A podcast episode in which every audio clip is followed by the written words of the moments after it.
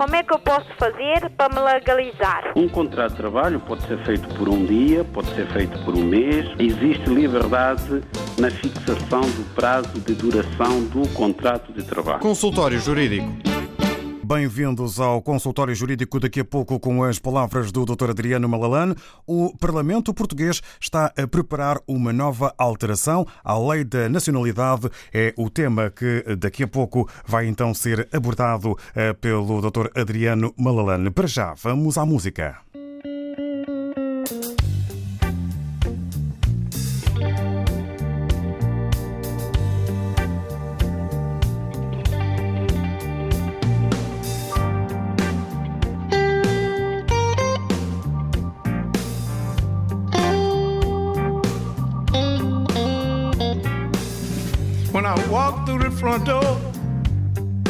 Swear I heard the back door slam. I got a sneaky suspicion you got another man. You done me wrong. Our love is dead and gone. But as far as I can tell,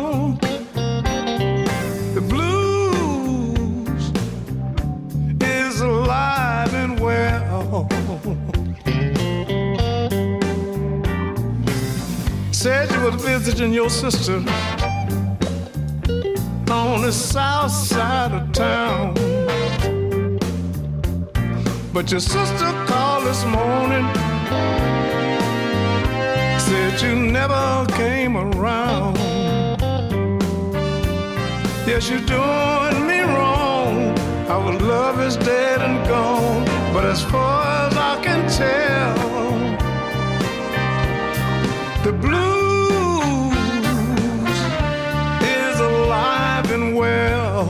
I've been hurting this way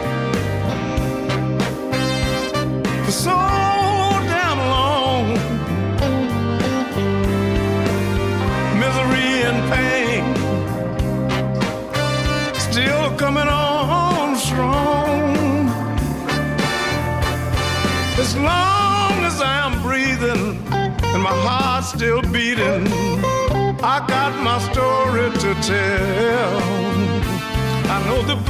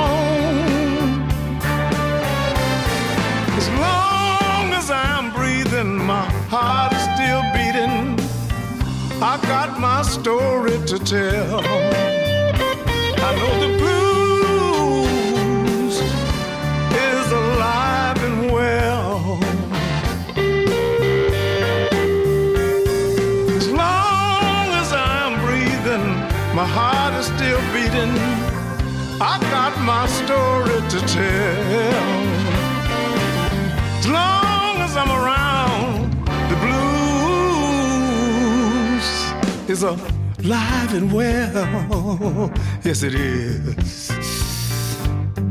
Blue.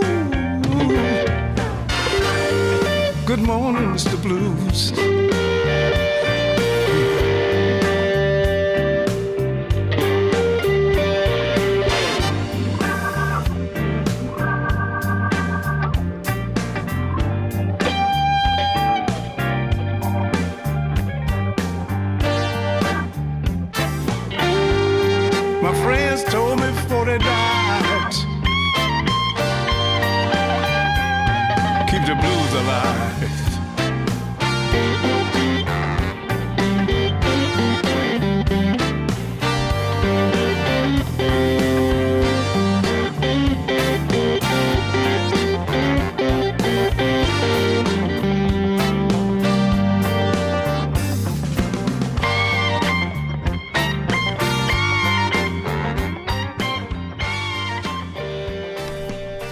Início desta edição do consultório jurídico, música de Guy, The Blues is Alive and Well. Consultório Jurídico. Como é que eu posso fazer para me legalizar? Saiba os seus direitos ou as suas obrigações num espaço livre de apoio e consulta. Um contrato de trabalho pode ser feito por um dia, pode ser feito por um mês. Existe liberdade na fixação do prazo de duração do contrato de trabalho. Consultório Jurídico. Bem-vindos e a partir de agora podem eh, ligar o número 21 382 0022, indicativo 00351, se precisarem de usar o indicativo. E depois o 21 382 0022 ou então o 21 382 0023 eh, para colocarem ao Dr. Adriano Malalane eh, as vossas dúvidas. Hoje, como tema avançado eh, pelo Dr. Adriano Malalane, o Parlamento Português eh, que está a preparar uma nova alteração à Lei da Nacionalidade. Vamos dar então as boas-vindas ao Dr. Adriano Malalane. Bom dia, bem-vindo. Bom dia, David, como está? Bem, obrigado. Bom dia, David. Bem, obrigado. Estava escrito nas estrelas que um dia íamos fazer o consultório jurídico juntos. É verdade. O importante é manter, É verdade. o, importante é manter o blues vivo. Sem dúvida. Ótimo. Pois bem, o consultório jurídico de hoje vai debruçar-se sobre o tema que foi enunciado há bocado, que são as alterações eh, que estão previstas para a lei da nacionalidade portuguesa e que já foram discutidas, portanto, no Parlamento Português, na primeira comissão, a Comissão dos Direitos, Liberdades e Garantias, e foram aprovadas na generalidade houve propostas de praticamente todos os grupos parlamentares eh, representados na Assembleia da República, sendo que eh, a proposta que mereceu o consenso eh, de toda a esquerda representada no Parlamento foi a do Partido Socialista. E o que é que diz esta proposta do Partido Socialista? O que é que é proposto pelo Partido Socialista? Em sede da alteração da lei da nacionalidade. Bom, antes de explicarmos em pormenor esta proposta do Partido Socialista, importa referir que a lei da nacionalidade portuguesa tem sido uma das leis que tem sido objeto eh, de maiores alterações nos últimos anos. Vamos já na décima alteração à lei da nacionalidade, que é a Lei 37 barra 81 de 3, de 3 de outubro.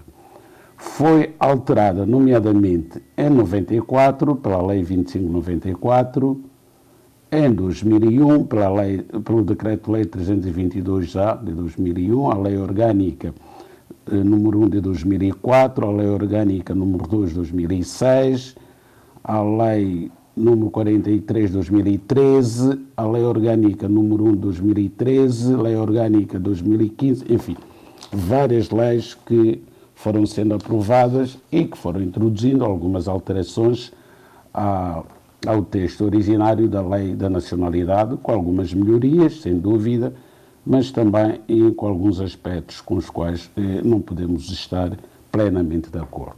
Bom, voltando às propostas agora apresentadas, o primeiro aspecto a ter em conta é que há menos de um ano, há um ano, dois anos máximo, o governo alterou a lei da nacionalidade no aspecto que tem que ver com as crianças nascidas em Portugal, em que reduziu o prazo de cinco anos de residência legal dos pais para essa criança ser portuguesa para dois anos. Portanto, qualquer criança que hoje nasce em Portugal e cujos pais estejam já a viver legalmente em Portugal há pelo menos dois anos, nasce portuguesa com nacionalidade originária.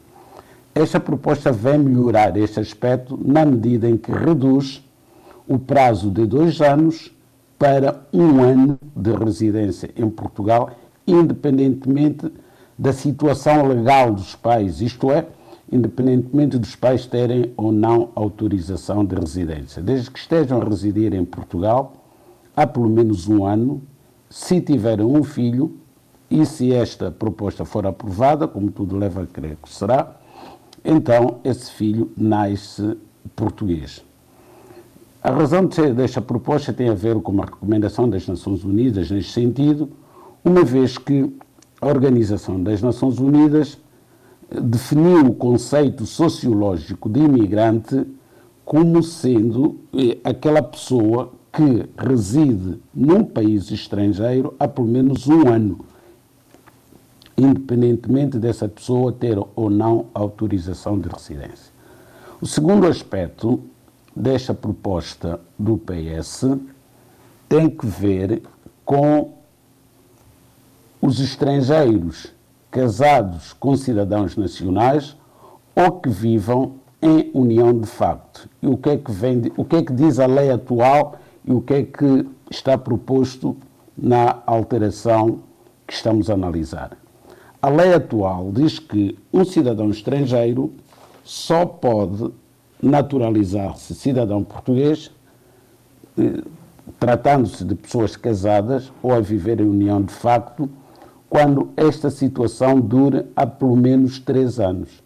Portanto, um estrangeiro que casa em Portugal com um cidadão nacional só pode naturalizar-se três anos após o casamento ou três anos após a união de facto sendo que, em relação à união de facto, como sabemos, é preciso que haja primeiro o reconhecimento dessa união feito através de uma sentença proferida por um tribunal. Ao passo que, tratando-se de casamento, bastará apenas e só a respectiva certidão de casamento. Agora, a alteração vem dizer que um homem ou uma mulher casado com um cidadão nacional e que tenha filhos em comum em Portugal passará a ter direito à nacionalidade portuguesa.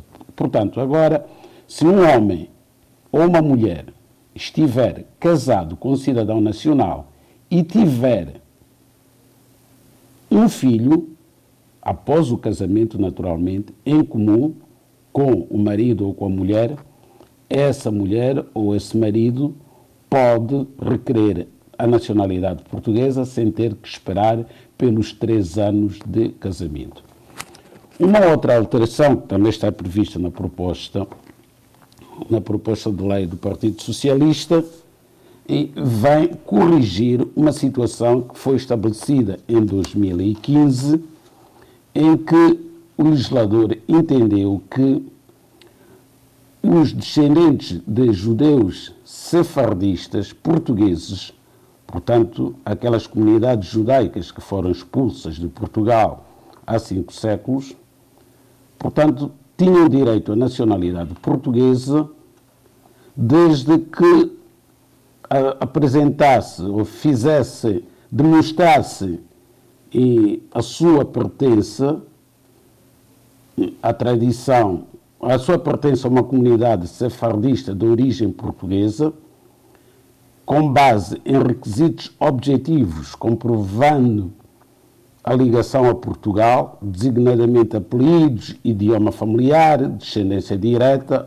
ou colateral. Portanto, havia aqui uma certa eh, facilitação, digamos assim, para que estes cidadãos, não é, descendentes de judeus expulsos em Portugal, conseguissem a nacionalidade portuguesa com base em requisitos meramente formais, digamos assim, uma mera declaração passada pela, no caso, neste caso em concreto, pela Sociedade Judaica do Porto ou de Lisboa. A proposta de lei do Partido Socialista vem corrigir este aspecto na medida em que se chegou à conclusão de que haveria muitas pessoas que estariam a pedir a nacionalidade portuguesa apenas para beneficiar da liberdade de circulação que o passaporte português confere. Porque são pessoas que não vivem em Portugal, muitas delas nem sequer falam a língua portuguesa, e então o Partido Socialista vem dizer hoje, na sua proposta, corrigindo aquilo que o próprio Partido Socialista tinha aprovado em 2015, que um judeu sefardista só deverá ter nacionalidade portuguesa se residir em Portugal há pelo menos dois anos. Portanto, aqui passou a exigir-se um tempo de residência em Portugal de dois anos. Falta esclarecer, mas isso virá muito provavelmente no respectivo regulamento, se esta residência em Portugal de dois anos significa necessariamente a titularidade de autorização de residência. Portanto, em suma, são estas propostas que são apresentadas, sendo que há uma outra, mas que não tem relevância nenhuma, que vem tentar também corrigir eh, um aspecto que tem que ver com a independência dos países africanos.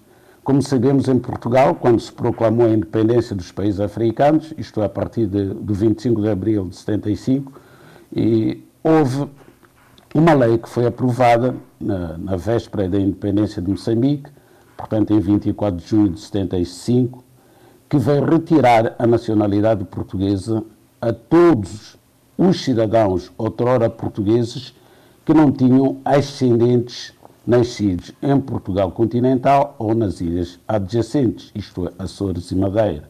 Então, esta proposta do PS vem dizer que esses cidadãos africanos que já residiam em Portugal como cidadãos portugueses e que da noite para o dia perderam a nacionalidade portuguesa, podem recuperar a nacionalidade portuguesa sem terem sem ter que provar, portanto não têm que provar que se encontravam a residir em Portugal há cinco anos, portanto, à data de entrada em vigor dessa lei, 25 de junho de 75. Ou seja, o regime atual obrigava que essas pessoas provassem que estariam a residir em Portugal pelo menos desde 1970, porque teriam que ter em 75 pelo menos cinco anos de residência. Só que a questão que se coloca é a seguinte: quem são essas pessoas e onde é que estão essas pessoas? Eu só consigo admitir duas hipóteses.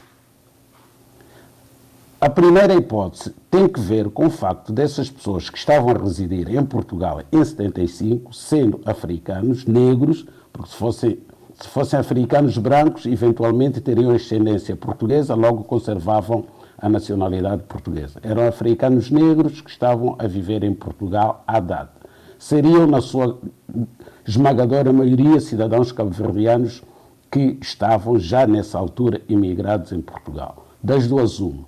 Ou esses cidadãos, ao longo destes 45 anos, acabaram por se naturalizar portugueses, isto é, voltaram a recuperar, digamos assim, através da naturalização, um direito que lhes tinha sido sonegado, ou na pior das hipóteses, esses cidadãos já não são vivos. Logo, esta alteração na prática não aproveita a ninguém. Se o PS quisesse fazer justiça aos portugueses, a quem foi retirada a nacionalidade portuguesa contra a sua vontade, se quisesse fazer justiça a esses cidadãos, teria que alargar a aplicação desta alteração a todos os cidadãos que, à data da independência dos seus países, já tinham nascido, porque só tinham uma única nacionalidade, que era a nacionalidade portuguesa. Poderiam, hoje, caso ainda estejam vivos e querendo, optar por recuperar a nacionalidade portuguesa ou continuarem com a nacionalidade dos novos países que, entretanto, se tornaram independentes o Dr. Adriano Malalane sobre a preparação eh, de uma nova alteração à lei da nacionalidade. Eu recordo eh, que eh, poderão ligar para os números RDP África para colocarem as vossas questões ao Dr. Adriano Malalane, tanto pelo 00351, que é o indicativo, o 213820022 ou então o 213820023. Os números RDP África para os quais poderão ligar. Avançamos para já para o contacto com o ouvinte António Joaquim do Amaral, penso que está em linha, que quer colocar uma questão ao Dr. Adriano Malalano. Adriano Malalano, bom dia. Vou voltar a chamar o António Joaquim Amaral. Bom dia. Estávamos a tentar contar com o contacto e com o ouvinte António Joaquim do Amaral, que queria colocar questões ao Dr. Adriano Malalane. Voltamos então ao Dr. Adriano para que possa avançar nas suas palavras. As suas palavras. Pois bem, dizia há, há pouco eu dizia que estas alterações globalmente são positivas, sem margem para dúvidas. Há uma tendência crescente eh, em relação a estas matérias da nacionalidade e para uma aproximação da legislação portuguesa àquilo que já se pratica noutros países, nomeadamente no Canadá, em que os prazos para a nacionalidade, eh, para a obtenção da nacionalidade por parte dos cidadãos imigrantes e estrangeiros que vivem nesses países vão sendo re, re, reduzidos, o que permite uma maior integração dos cidadãos. Podemos dar o exemplo do que está a acontecer hoje aqui em Portugal com o estado eh, de calamidade em que nos encontramos. E os que mais sofrem e, com as restrições que foram impostas são naturalmente os cidadãos estrangeiros. São os primeiros a serem descartados nas empresas e sabemos que há milhares e milhares de pessoas que estavam a trabalhar em Portugal e a aguardar a regularização da sua situação.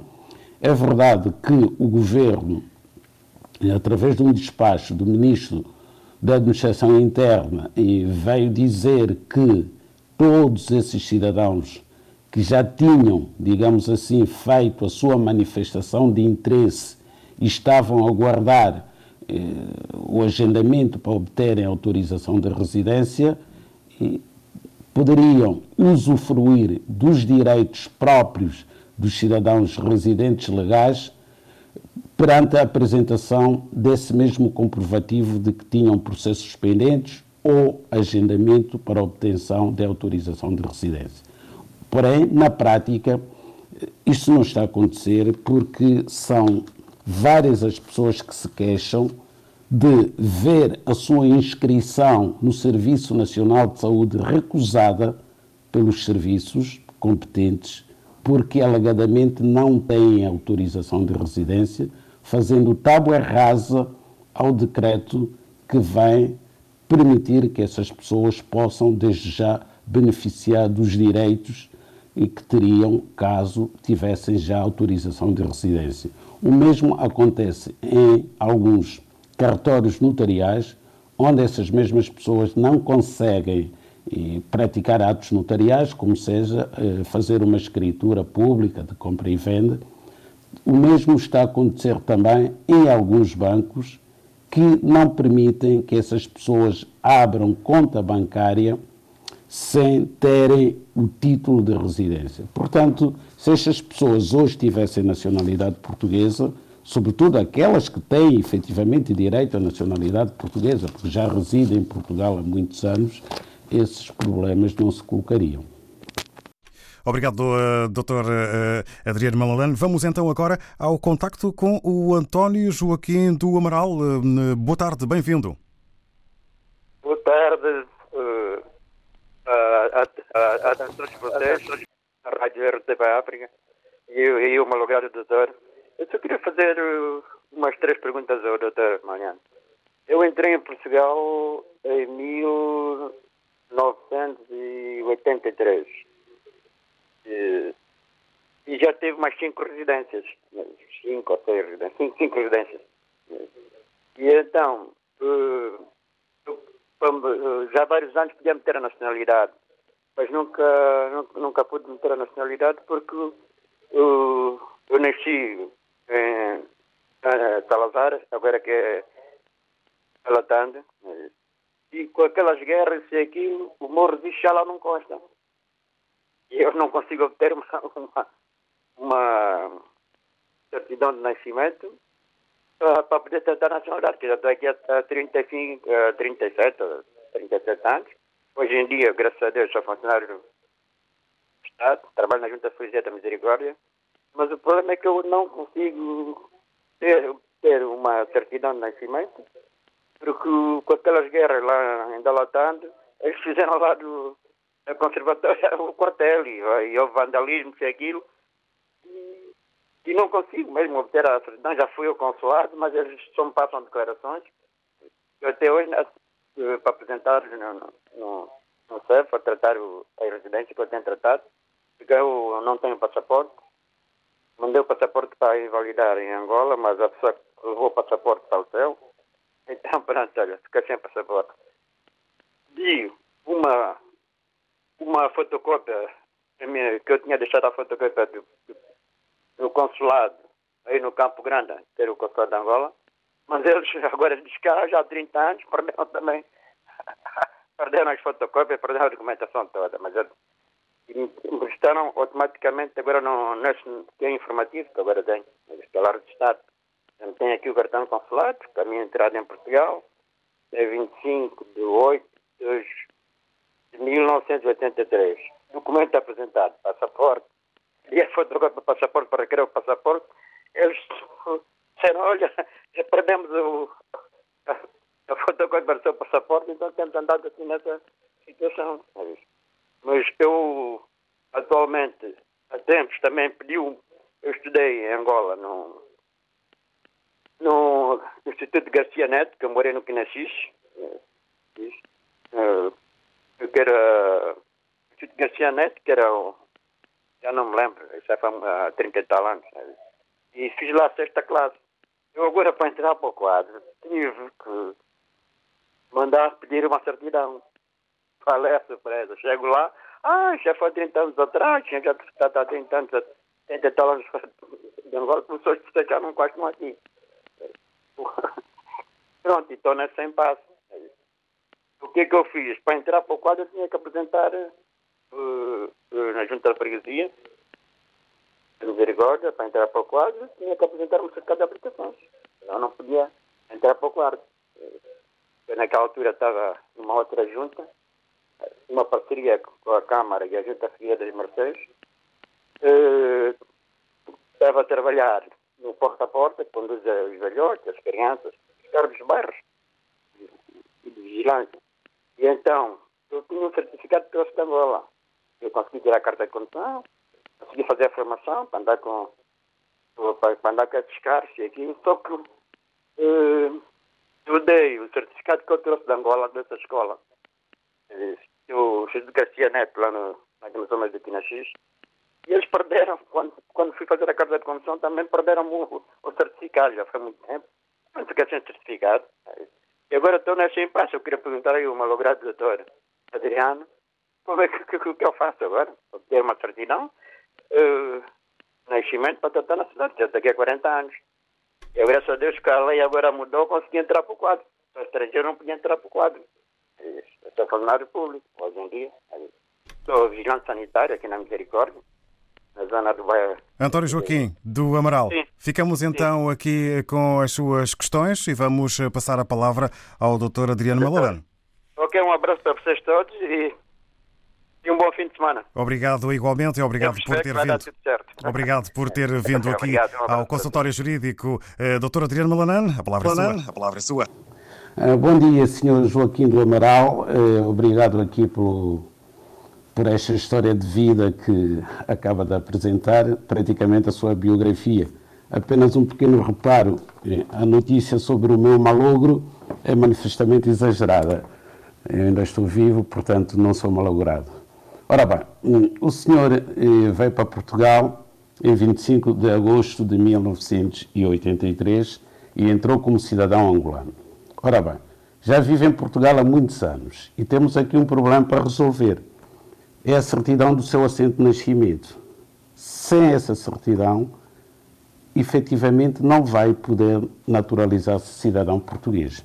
E há aqui uma solução. Eu não compreendo como é que ao longo destes anos todos, 37 anos, não foi capaz de ser informado devidamente, quer pelos serviços consulares angolanos, quer por qualquer um advogado que eventualmente tivesse consultado, eh, informado de que o senhor tem que voltar para Angola e, ao abrigo de uma norma que existe no Código do Registro Civil de Angola e também de Portugal e dos demais países, requerer a reconstituição do seu assento de nascimento.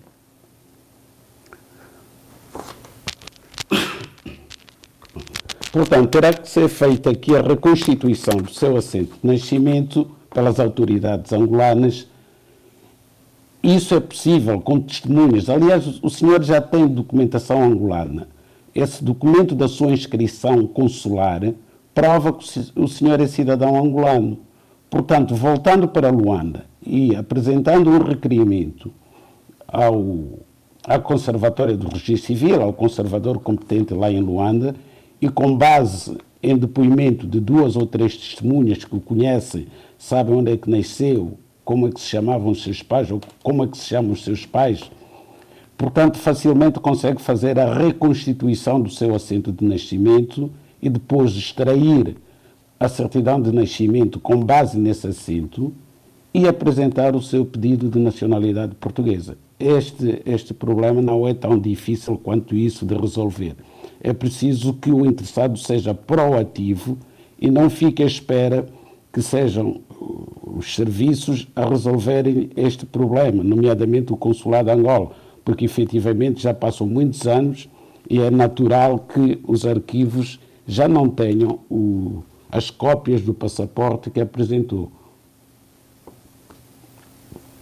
Fica então aí a explicação eh, do Dr. Adriano Malalane. Passagem agora para uma questão eh, que eh, tem a ver com uma junta médica. Vamos ouvir o ouvinte Raimundo Cunha. Muito bom dia, bem-vindo. Bom dia. Faça favor. É assim, a minha irmã está aqui, depois ela começou-se a trabalhar. Trabalhou e fez os descontos, fez tudo. Depois o CEF lhe, lhe disse, até ele, é, ela foi escanear o documento ali na CEF. Escaneou os documentos porque já, já estavam lá dentro. E acontece quando nós entramos nessa fase de coronavírus, da emergência, o documento já lá estava. Então, na semana passada, lhe enviaram a carta, a disseram que o documento dela está indiferido. E a minha dúvida é. Ela fez o desconto, até já fiz a escânia, pagou tudo. Agora mandaram a carta que ele não está indiferido. Mas de uma vez eu ouvi o doutor a dizer que todos os documentos que já estão, que já tinham dado entrada aí no CEF, independentemente, do caso, da data da publicação de emergência, todo cidadão que já tinha posto o documento, automaticamente os documentos vão ter que ser ativos. Mas ela lhe mandaram a carta que está indiferido. A minha dúvida é essa. Raimundo Cunha, obrigado então eh, pela eh, colocação eh, da sua questão, que vamos passar imediatamente para o Dr. Adriano Malalane. Bom, esta questão que o Sr. Raimundo Cunha coloca é um bocado difícil de, de, explicar, porque não percebemos ao certo de que é que se trata. Diz que tem um documento, foi escaneado e depois veio um indeferimento. Bom, presumo que tenha sido um pedido de autorização de residência. Todavia, eu tenho necessidade de saber e, e, com base em que foi feito esse pedido. Se foi através de uma manifestação de interesse, se foi reagrupamento familiar ou, eventualmente, através do regime especial eh, do artigo 122. Portanto, sem essa informação e sem saber os fundamentos que foram invocados no despacho de indeferimento, o que é que o CEF diz nesse despacho de indeferimento, porque o CEF não se limita a dizer o seu pedido foi indiferido. Não, justifica, faz a motivação do indeferimento, explicando as razões de facto e de direito que levaram a esse mesmo indeferimento. Portanto, a sua a informação que nos prestou é, é muito sintética e, e não nos permite, de facto, dizer, seja o que for, eu estaria a especular. Agora, é verdade que afirmei e reafirmo que existe um despacho do Ministro da Administração Interna que vem dizer que, desde a entrada em vigor do estado de emergência, todos os cidadãos estrangeiros com processos pendentes e podem começar já a usufruir dos direitos que teriam caso autorização de residência tivesse já sido diferida, conquanto apresentem o respectivo comprovativo. Obrigado. Hum, vamos então agora eh, ao encontro hum, da ouvinte Hélia Coimbra, eh, que hum, tem eh, dúvidas e pretende expor uma dúvida sobre a lei da nacionalidade. Hélia Coimbra, bem-vinda. Bom dia. Bom dia. Bom dia, doutor Malalande, como está? Doutor, eu no outro dia, no outro sábado passado, acabei por não expor a situação, porque já era bastante tarde e o doutor tinha muitas respostas a dar. Então é o seguinte: a minha cunhada vive em Angola, em Luanda. A mãe é portuguesa, portanto nasceu em Angola, mas é filha de português nascido na Figueira da Foz. Entretanto, como a minha cunhada teve um AVC, está consciente, fala, só que não anda portanto, e é difícil. Eu arranjei uma pessoa com uma procuração, que foram lá, minha cunhada, está tudo legal, a procuração está tudo correto, e essa pessoa foi em dezembro à Embaixada Portuguesa para a minha cunhada pôr os papéis e a minha cunhada nasceu antes da independência de Angola. Portanto, era por 300 ou 308, é assim uma coisa que tem de ser, eh, portanto, tem direito à nacionalidade. Acontece que eles foram fazer uma busca e viram que a minha cunhada tem uma filha que é portuguesa e que tem o nome do pai da minha cunhada, como avô. Ora, a minha cunhada é mãe solteira, a mãe dela foi mãe solteira, mas filha de português.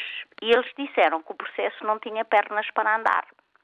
Entretanto, a pessoa ligou para mim e disse: não, é incorreto porque ela está a ver a nacionalidade pela parte da mãe materna. Portanto, a mãe dela é filha de português e também era portuguesa.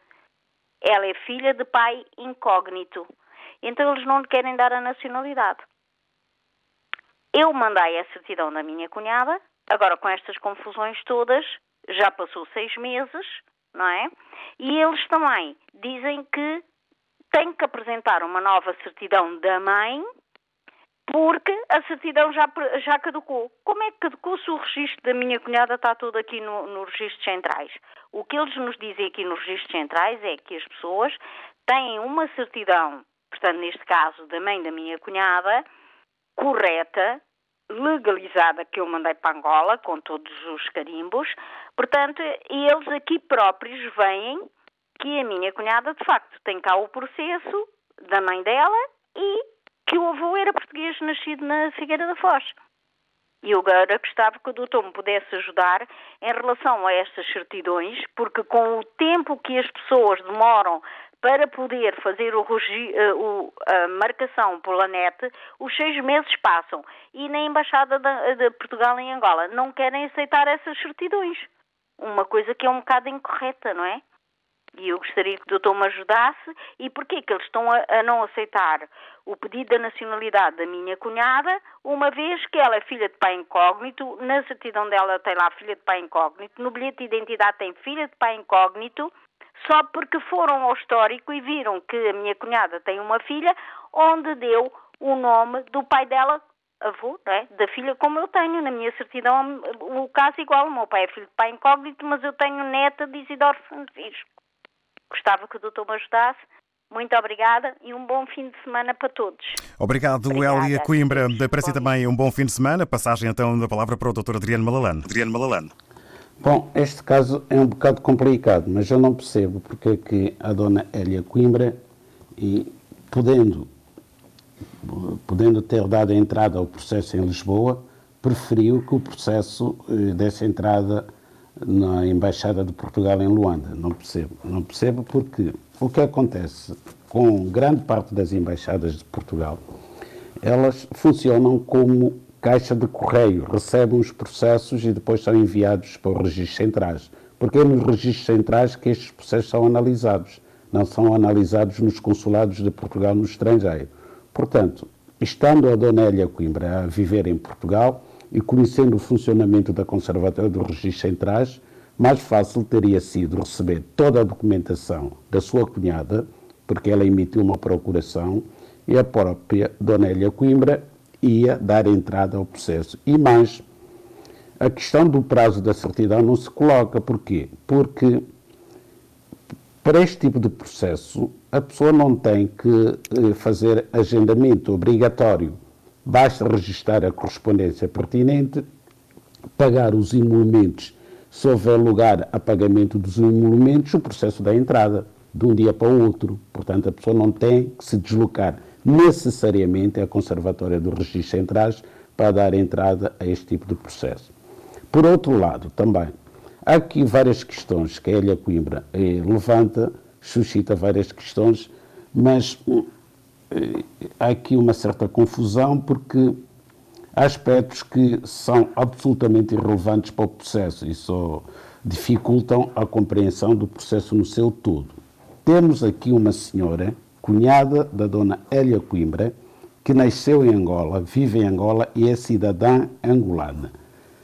Esta senhora nasceu antes de 25 de junho de 1975, naturalmente, porque aplica-se-lhe a Lei 308-A75 de 24 de junho. E por maioria de razão, nasceu antes de 11 de novembro de 75, data da independência de Angola. Portanto, ela conserva a nacionalidade portuguesa de facto porque, porque é abrangida pelo Decreto-Lei 308-A75, que vem dizer que os indivíduos, filhos de pais nascidos na metrópole, portanto Portugal continental ou ilhas adjacentes, conservam a nacionalidade portuguesa. Então, o que é que havia que provar aqui? Bom, temos duas linhas possíveis, a linha paterna e a linha materna. Pela linha paterna, a cunhada da dona Elia Coimbra não pode ter a nacionalidade portuguesa porque na sua certidão consta que é filha de pai desconhecido. Ainda que o pai fosse português, não releva para esse efeito. Não relevando porque se desconhece quem é o pai desta senhora, por maioria de razão, não se pode invocar a sua avoenga paterna. Portanto, os avós da senhora, por parte do pai, também são desconhecidos. Ainda que se conheçam, mas formalmente são desconhecidos, porque se não se conhece o pai, como é que se prova que ela é neta do senhor A, B ou C? Portanto, a linha paterna não nos leva a lado nenhum. Resta a linha materna. E pela linha materna, parece-me que está tudo em ordem. Sabe-se quem é a mãe, sabe-se quem são os avós, portanto, este é que é o caminho.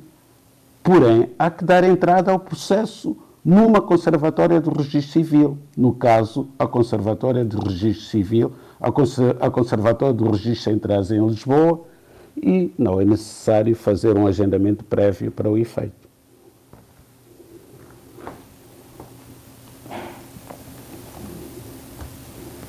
Obrigado. Agora voltamos uh, uh, rapidamente aqui à Elia Coimbra, que há pouco uh, comunicava que tinha já tratado de cinco processos que, pelo que entendemos, terão sido indeferidos. Passagem agora para o Jackson Santos, que também quer colocar aqui uma questão à doutora Adriana Malalane. Jackson Santos, boa tarde, bem-vindo. Boa tarde. Faça favor de dizer. Sim, boa tarde. É, eu, antes de mais agradeço a oportunidade dar para poder falar com o seu. Faça favor de dizer, estamos então a ouvir. Sim, sim. É o seguinte, eu tenho uma, uma, uma prima em que ela veio a Portugal em, para poder estudar no ensino superior. Entretanto, é, a mesma, uh, por situações financeiras, e não pôde continuar o seu estudo no ensino superior. E neste momento ingressou num curso um, de, uh, para obter uma carteira profissional, que é na área da farmacêutica. E ela mesma, neste momento, tem que renovar o documento já uh, no mês, no mês de, de junho. Tendo ela vindo a Portugal para estudar no ensino superior e, neste momento, frequentando o ensino médio, considerado Pode continuar, que é para termos tempo para haver uma resposta. É possível, é, a nível do, do, Serviço de Migração e Fronteira, o que, que, é necessário para poder ser feito, tendo em conta que ela já não continua no ensino superior e agora está no ensino médio. Outra questão. Faça favor de dizer. Outra questão. Ela, eu, neste momento, tenho, tenho também, uh, no meu caso, eu, eu fiz um pedido de nacionalidade desde 2007 desde 2017, desculpa. E, entretanto, até a data, eu não recebi qualquer tipo de... Bom, o meu processo tem uma... está em andamento. Eu tenho seguido outra vez online, mas ela está estancada no, num, num, dos, num dos parâmetros que é o número 4. Já vão mais dois anos. Eu tenho ligado para, o serviço de, do arquivo, arquivo do Porto e então tenho-me dito para poder esperar, esperar, esperar. Não sei se poderá me ajudar. Obrigado, Jackson Santos. Vamos então tentar obter por parte do Dr. Adriano Malalane a resposta às suas questões. Também um ouvinte que rapidamente ligou a perguntar apenas se, tendo eh, a mãe eh, em São Tomé e Príncipe, se a lei da nacionalidade também eh, abrange as pessoas que estão nas ex-colónias. Passo então a palavra na reta final deste consultório jurídico para o Dr. Adriano Malalane. Dr. Adriano Malalane. Começando pelo Sr. Jackson Santos, portanto, que tem uma prima que veio a Portugal para frequentar o ensino superior e, tem autorização de residência, muito provavelmente pelo artigo 93 da Lei de Estrangeiros, que permite que qualquer estudante do ensino superior tenha direito à autorização de residência.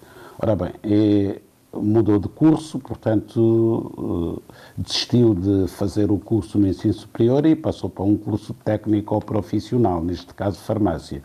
Bom, aqui não há problema nenhum, porque a lei de estrangeiros prevê autorização de residência quer para os estudantes do ensino superior, quer para os estudantes do ensino secundário.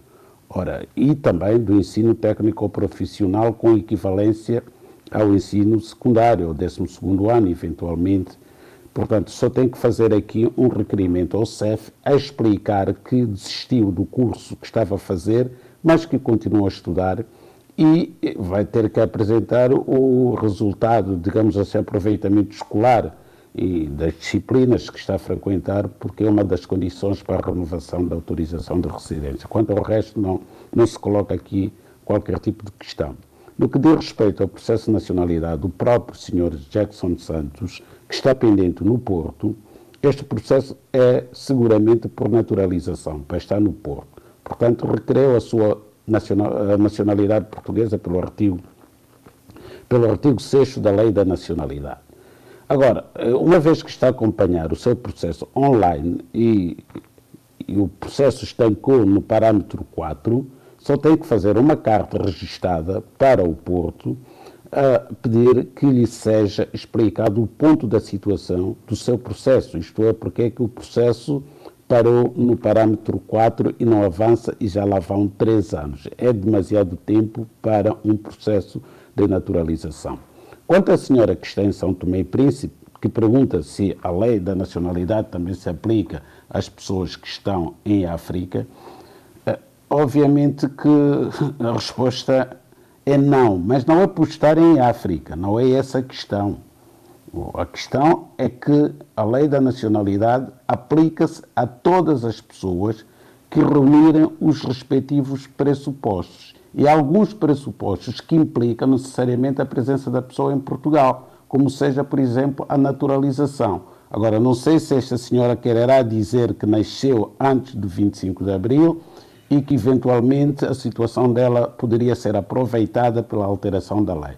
Não, não é aproveitada porque, como disse logo de início, a lei vem dizer que os africanos que já residiam em Portugal há cinco anos, à data da independência dos seus países, podem agora voltar a adquirir a nacionalidade sem o requisito dos cinco anos. Portanto, a senhora, muito provavelmente, à data da independência de São Tomé e Príncipe, não estava a viver em Portugal. Doutor Adriano Malalano, muito obrigado e um bom fim de semana. Até de hoje a oito dias. Muito obrigado, igualmente para si, David.